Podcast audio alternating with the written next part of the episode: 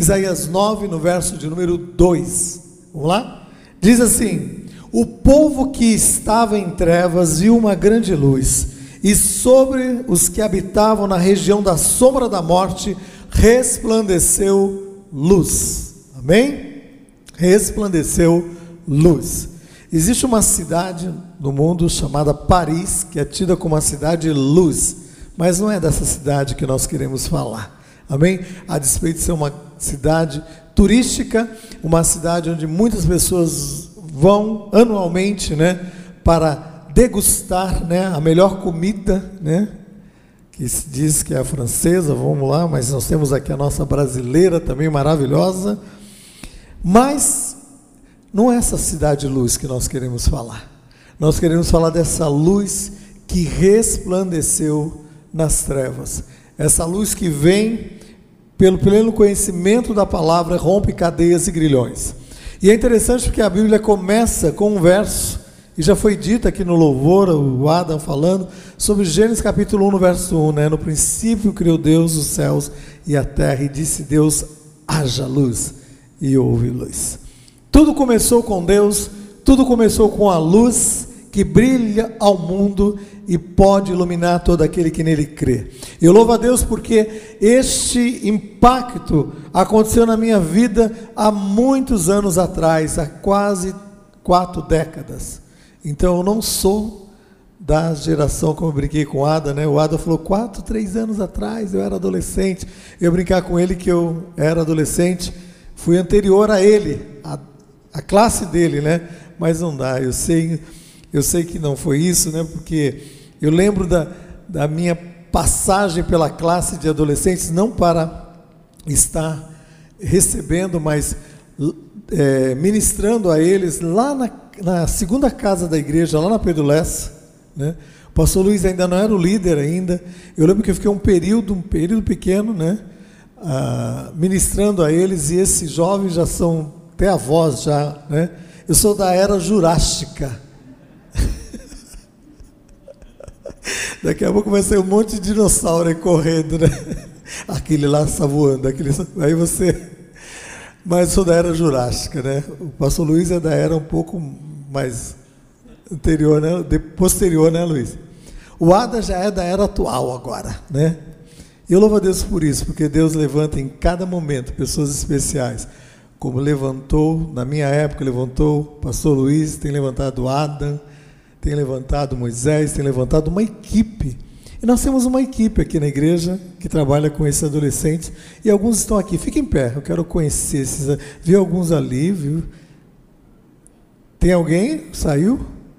Tá, mas eu vou citar dois que eu vi aqui. Que é o Rodrigo, e eu vi, tá lá atrás. E vi a Juliana, além do Adam que está ali. Mas tem uma equipe, né?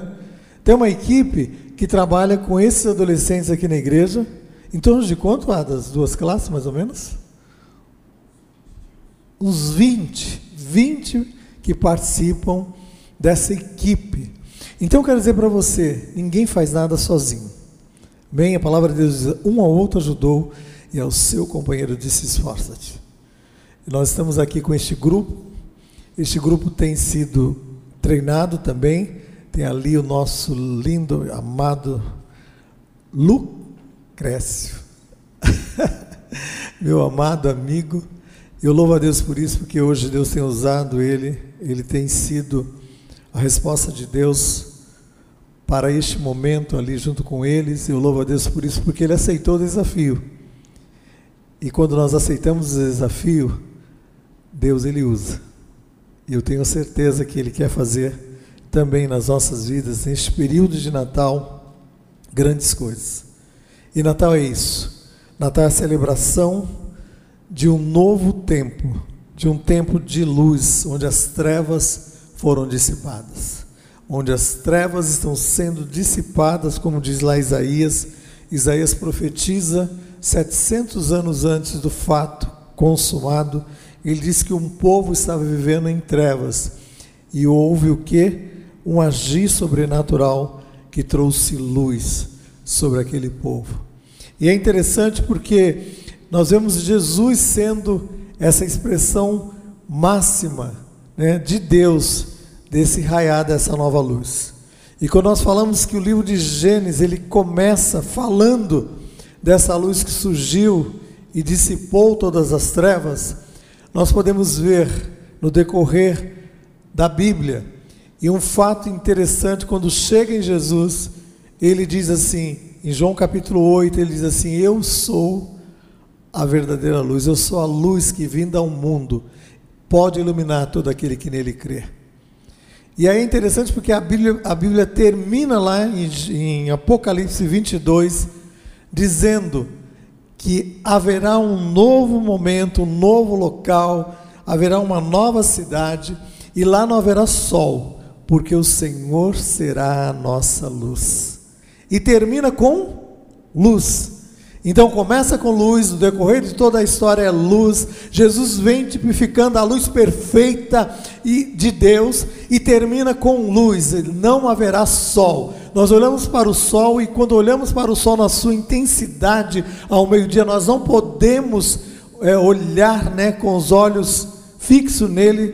Por quê? Porque é profundo aquela, aquele brilho que vem ao nosso olhar e nós temos que fechar os nossos olhos, ou usar um protetor, ou usar um óculos escuro.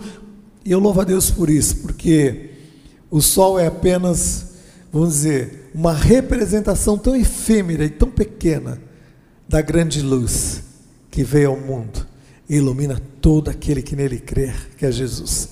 E nós estamos aqui nesse culto de oração, e nós estamos aqui e nós vamos orar a Deus e nós vamos orar a Deus em nome de Jesus, porque Ele é o caminho, Ele é a verdade, Ele é a vida. Ele é aquele que pode nos conduzir à presença de Deus. Então Ele é a verdadeira luz. É a verdadeira luz que pode levar o homem ao pleno conhecimento da verdade. Então é tão gostoso nós podermos estar aqui reunidos neste local, tendo a certeza que através dessa luz, houve direção plena sobre as nossas vidas. E a Bíblia conta a história de um homem que estava vivendo um momento tão aflitivo na vida dele, mas ele teve um encontro com Jesus. E neste encontro com Jesus, quatro coisas aconteceram na vida dele ali. Eu posso, eu quero estabelecer quatro coisas rápidas e está no verso de Lucas, capítulo 8, no verso 28 a 34 conta-nos a história daquele jovem que estava aprisionada, aprisionado no momento de escuridão. E a palavra de Deus diz em Lucas capítulo 8, no verso 28 a 34, diz assim: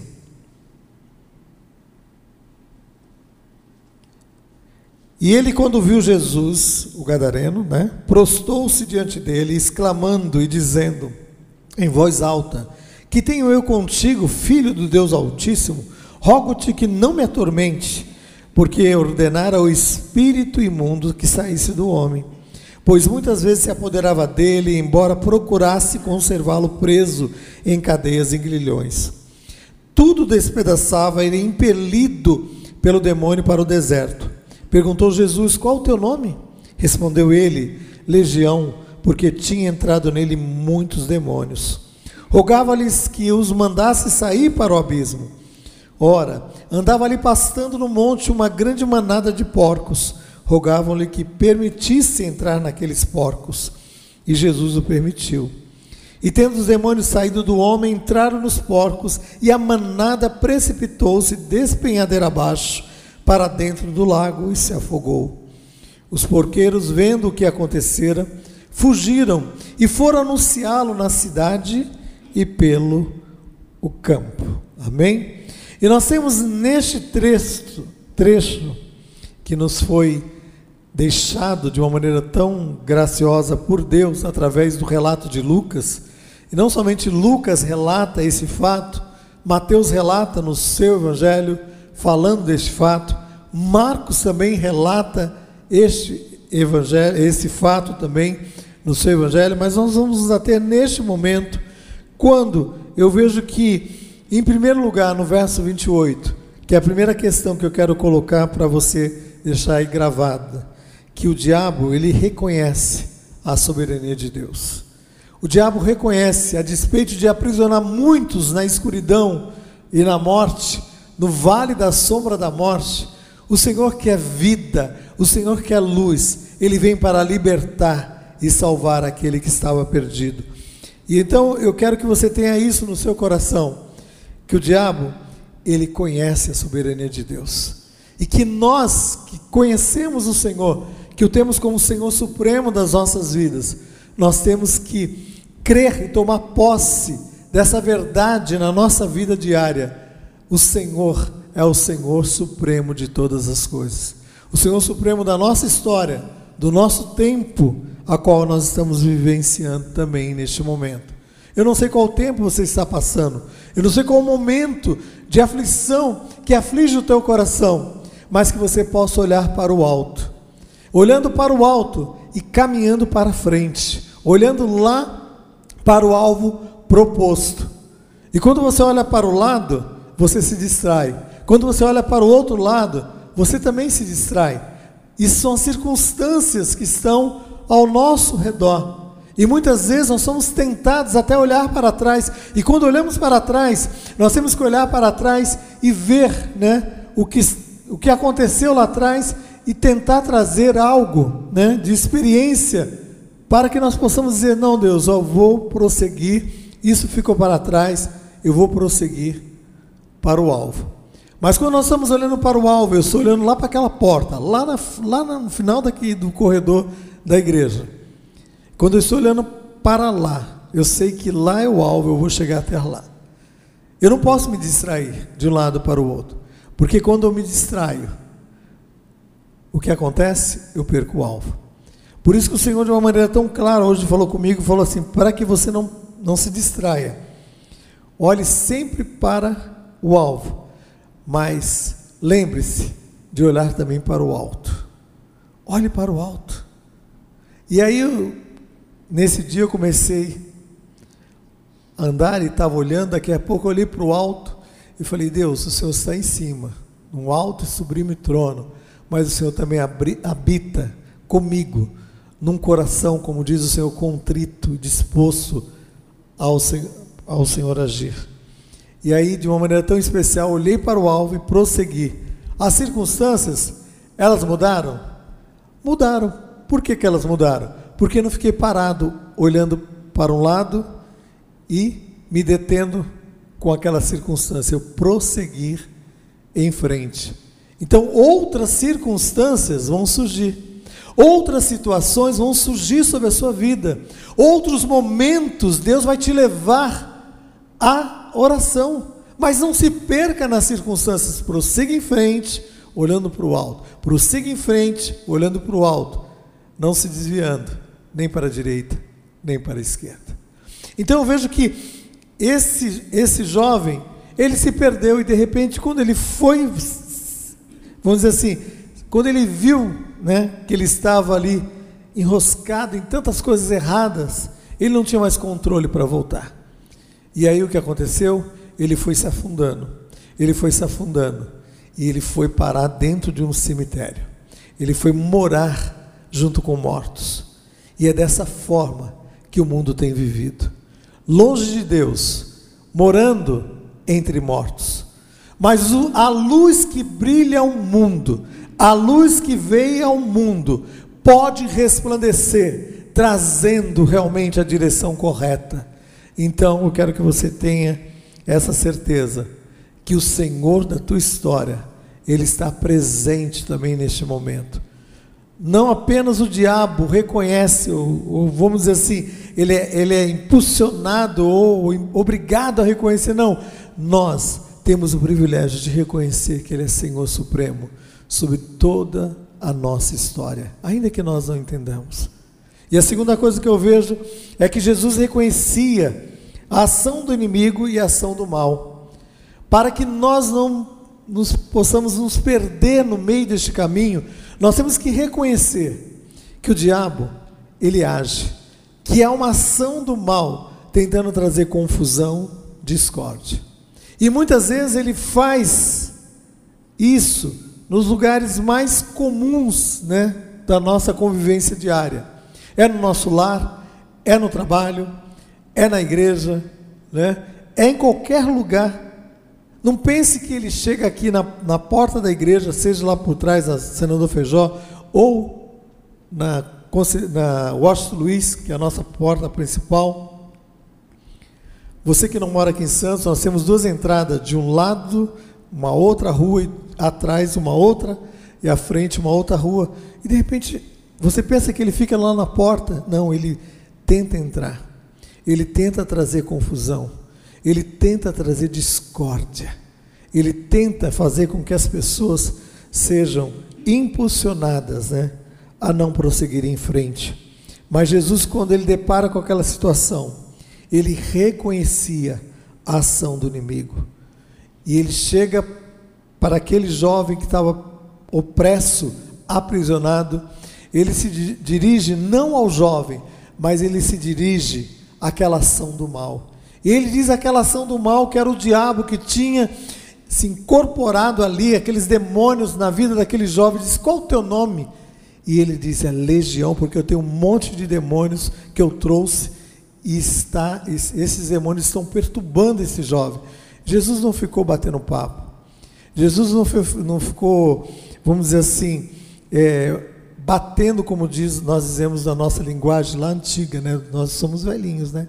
um lero-lero com os, o, o diabo, né? Ou, né? Fazendo, vamos dizer assim, uma resenha nas, na forma atual. Não, ele simplesmente disse: sai dele. E aí o demônio ainda tentou, né? Buscar um, um caminho, vamos dizer, mais suave, e diz assim: será que a gente não pode entrar naqueles porcos? Ele, eles, ele não podia, os demônios não podiam o diabo não pode fazer o que ele quer. Ele tem um Senhor, ele tem um senhorio sobre a vida dele. E eu quero que você entenda isso. Quando nós estamos debaixo do senhorio de Cristo, nós temos esse Senhor supremo sobre as nossas vidas. E praga alguma vai chegar sobre as nossas vidas. Encantamento do inferno não pode sobre a tua vida. Eu vejo crentes acuados com medo do que o diabo possa fazer, meu irmão, se você estiver, como diz o Salmo 91, escondido no esconderijo do Altíssimo. Escondido no esconderijo do Altíssimo. Você pode descansar à sombra do Onipotente.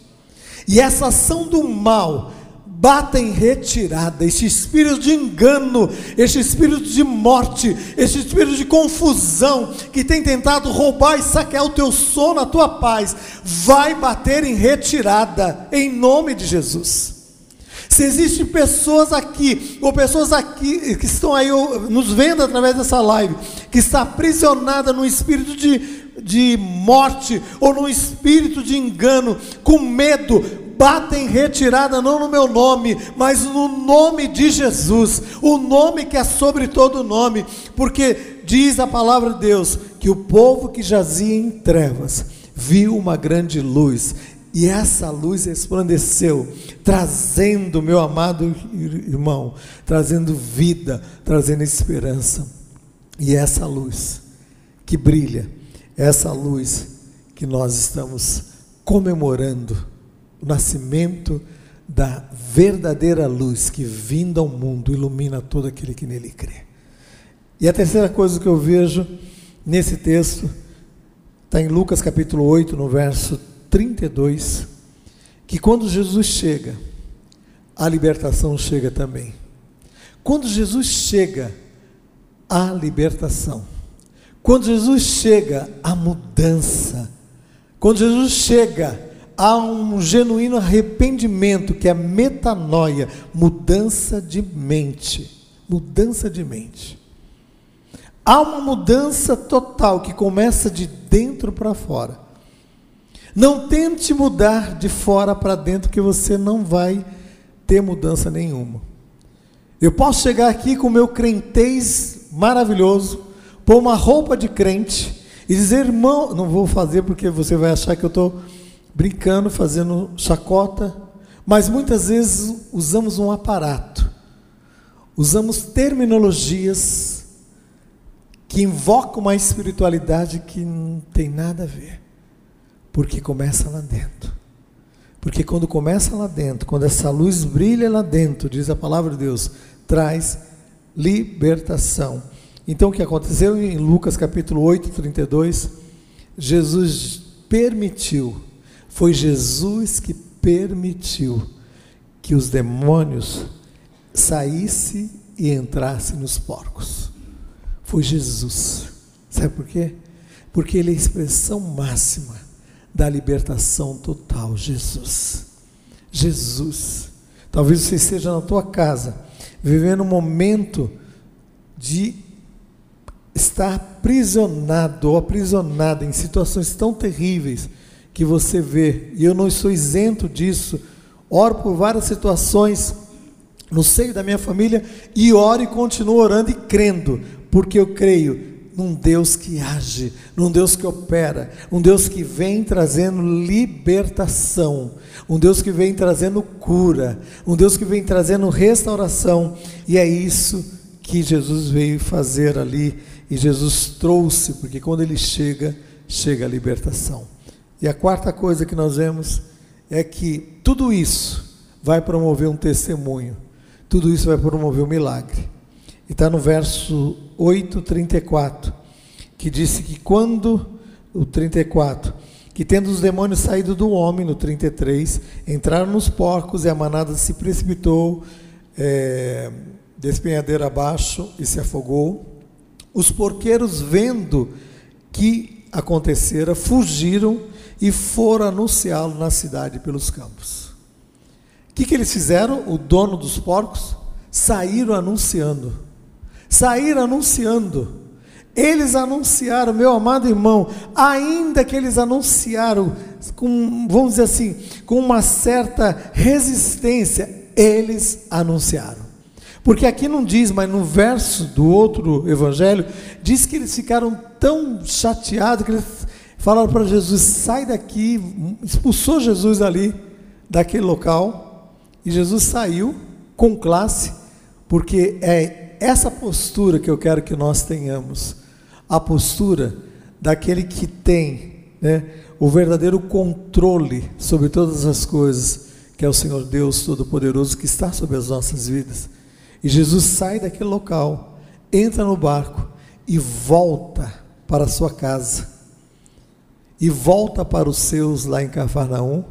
E o que acontece? Lá há uma ação sobrenatural de Deus sobre a vida de outras pessoas. Outras pessoas foram curadas, outras pessoas foram restauradas. E aí eu fico pensando: o milagre chegou, o testemunho chegou, mas aqueles que estavam em Gadá poderiam reter este milagre no sentido não de reter para não passar para os outros, mas reter no sentido de louvar e adorar a Deus e outras vidas, como foi com o caso da mulher samaritana, outras vidas foram impactadas pela mensagem daquela mulher. E diz a palavra de Deus em João capítulo 4, que quando eles voltam, né, e Jesus, eles chegam a Jesus, e aí Jesus se revela também àqueles homens ali, amigos daquela mulher samaritana ali daquela região. Eles falaram assim: olha, hoje nós estamos aqui não por causa daquilo que a, a mulher samaritana falou, mas porque os nossos olhos têm visto e os nossos ouvidos têm ouvido o que o Senhor tem feito. Então, meu amado irmão, eu sei que Deus opera milagres, opera sinais e maravilhas. Mas eu quero que você compartilhe com outros, eu quero que você contagie outros. E eles ficaram naquela região, porque era uma região que criava muitos porcos, de repente os demais né, porqueiros, ou né, da indústria dos porcos ali, devia ter outros senhores, donos de porcos, ficaram com medo. Medo de quê? De perder talvez os seus porcos. Eu quero dizer para você que Jesus não saiu aí expulsando demônio e matando todos os porcos. Foi só essa vez. Foi somente essa vez. Porque muitas vezes as pessoas elas saem levando uma teologia furada, né? E aí trazendo medo, essa teologia furada traz medo, traz angústia, traz tristeza, faz com que o milagre vá embora. Quando o milagre deveria estar ali para que outras vidas pudessem ser curadas, transformadas, tiradas de dentro de cemitérios de morte, lugares de mortos, transportados, como diz lá no verso de Isaías, jaz, jaziam em trevas, na sombra da morte, sendo transportados para um caminho de luz. Em Lucas capítulo 1, no verso 79, o Senhor diz assim: lá, para iluminar os que estavam mortos nas trevas e na sombra da morte, e dirigir os nossos passos pelo caminho da paz. E é isso que o Senhor faz. Ele ilumina os que estão mortos. Ele conduz esses das trevas e dirige para o caminho de paz. E eu tenho certeza que é isso que Deus quer fazer conosco e através das nossas vidas. E o apóstolo Paulo, ele se converte em Atos no capítulo 9. Você vê a transformação de uma maneira tão impactante na vida do apóstolo Paulo. Mas em Atos, no capítulo 26, Paulo já tinha tido muitas experiências, muitas viagens missionárias. Paulo já era PhD em missiologia. Mas de repente, ele se encontra, se depara ali com um rei, numa região com qual ele estava, em Atos capítulo 26, e aí Paulo não perdia tempo em compartilhar das verdades de Deus. E as verdades de Deus, em Atos capítulo 26, ele começa a falar que quando ele foi impactado por essa mensagem da cruz, essa mensagem de luz e de esperança, ele estava andando ali pela estrada rumo à sua cidade natal, que era Tarso, e de repente uma luz impactante fez com que ele caísse ali, né? Daquele, daquele transporte que ele estava sendo levado. E ele tem uma revelação tremenda da parte de Deus. Isso é conversão, isso é mudança de vida. E aí o que acontece? Em Atos 26, 16 e 18 diz assim: o Senhor dizendo, através do testemunho que Paulo está falando aos demais. Ele diz assim: O Senhor me disse: Levanta-te e firma sobre os teus pés. Por isso eu te apareci e eu te constituí ministro e testemunha. Então Deus apareceu a você e te constituiu testemunha. E ele diz assim: para abrir os olhos das trevas para a luz, libertando do poder de Satanás para Deus, com a finalidade de que haja libertação pela remissão dos pecados. Isto é o verdadeiro sentido do Natal. A remissão dos nossos pecados na pessoa bendita de nosso Senhor Jesus Cristo. Eu quero orar com você. Eu quero celebrar com você. Porque Natal nos fala de uma nova vida, de um novo tempo. Feche seus olhos, nós vamos orar.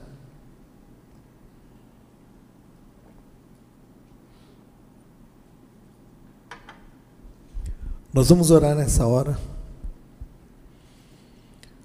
E eu creio que Deus tem nos dado uma palavra de vida e de esperança.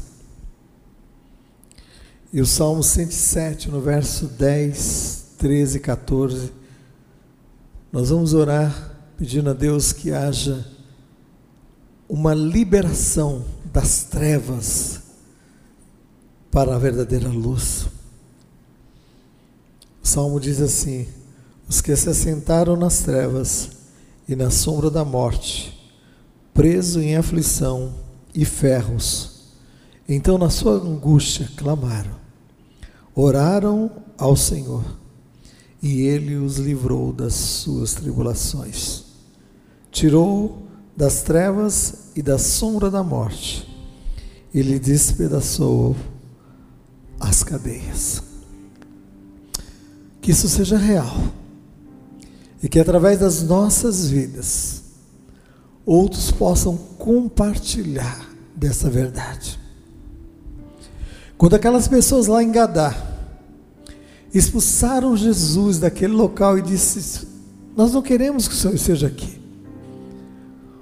O Senhor tem sido, vamos dizer assim, algo mal para o nosso negócio. E Jesus simplesmente sai daquele local e vai em direção à sua casa, pegando o barco. E de repente ele vê alguém correndo em direção a ele, vindo até aquele barco. E era aquele jovem que foi liberto. Aquele jovem que estava nas trevas, a qual resplandeceu a luz. E ele disse para Jesus: Eu quero te seguir. Eu quero andar com o Senhor. Eu quero compartilhar da minha vida com o Senhor. E aí Jesus disse para ele: Vai, volta para os seus e conta o que eu fiz por você. Em outras palavras, Jesus estava dizendo: ainda existe um caminho a ser trilhado, ainda existe um testemunho a ser dito para pessoas que você ainda não teve oportunidade de compartilhar.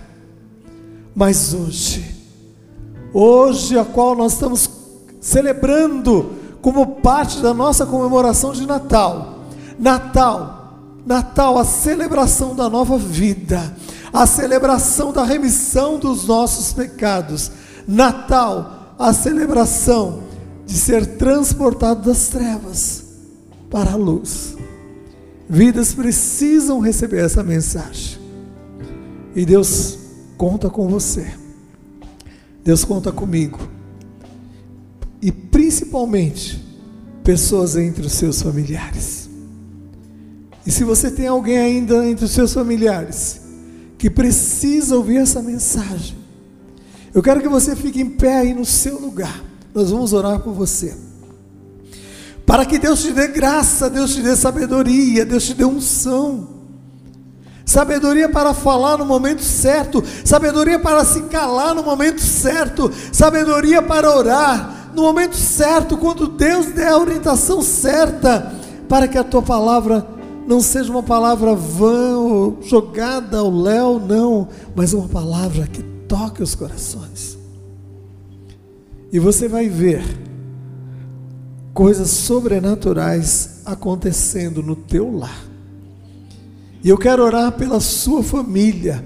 Eu quero orar por este encontro a qual você vai ter nesses dias com a sua família, que não seja apenas um encontro social, ainda que haja um momento social, mas que haja ação sobrenatural de Deus, haja um mover de Deus, trazendo cura, trazendo restauração, trazendo um tempo novo sobre a tua casa, sobre a tua família. E você que está em casa também, eu creio na ação sobrenatural de Deus sobre a tua família, sobre este lar que está em conflito. Haja, haja libertação, porque aquele que tem poder autoridade diz: haja paz, é o Senhor soberano, porque a palavra de Deus diz: porque um menino nos nasceu, um filho se nos deu, o seu nome será maravilhoso conselheiro, príncipe da paz, ah, Pai da eternidade ah, Deus eterno, este Deus eterno, este Pai da eternidade, este príncipe da paz, este maravilhoso conselheiro, trazendo algo de especial, Senhor, eu quero colocar famílias diante do teu altar. Famílias, Deus, que estão sendo apresentadas diante do Senhor nessa hora. Eu quero te pedir, Deus, em nome de Jesus, Senhor que o Senhor esteja atuando nessa família, neste lar, em nome de Jesus. Que toda e qualquer resistência contrária que tem sido levantada para tentar trazer transtorno, confusão, bata em retirada.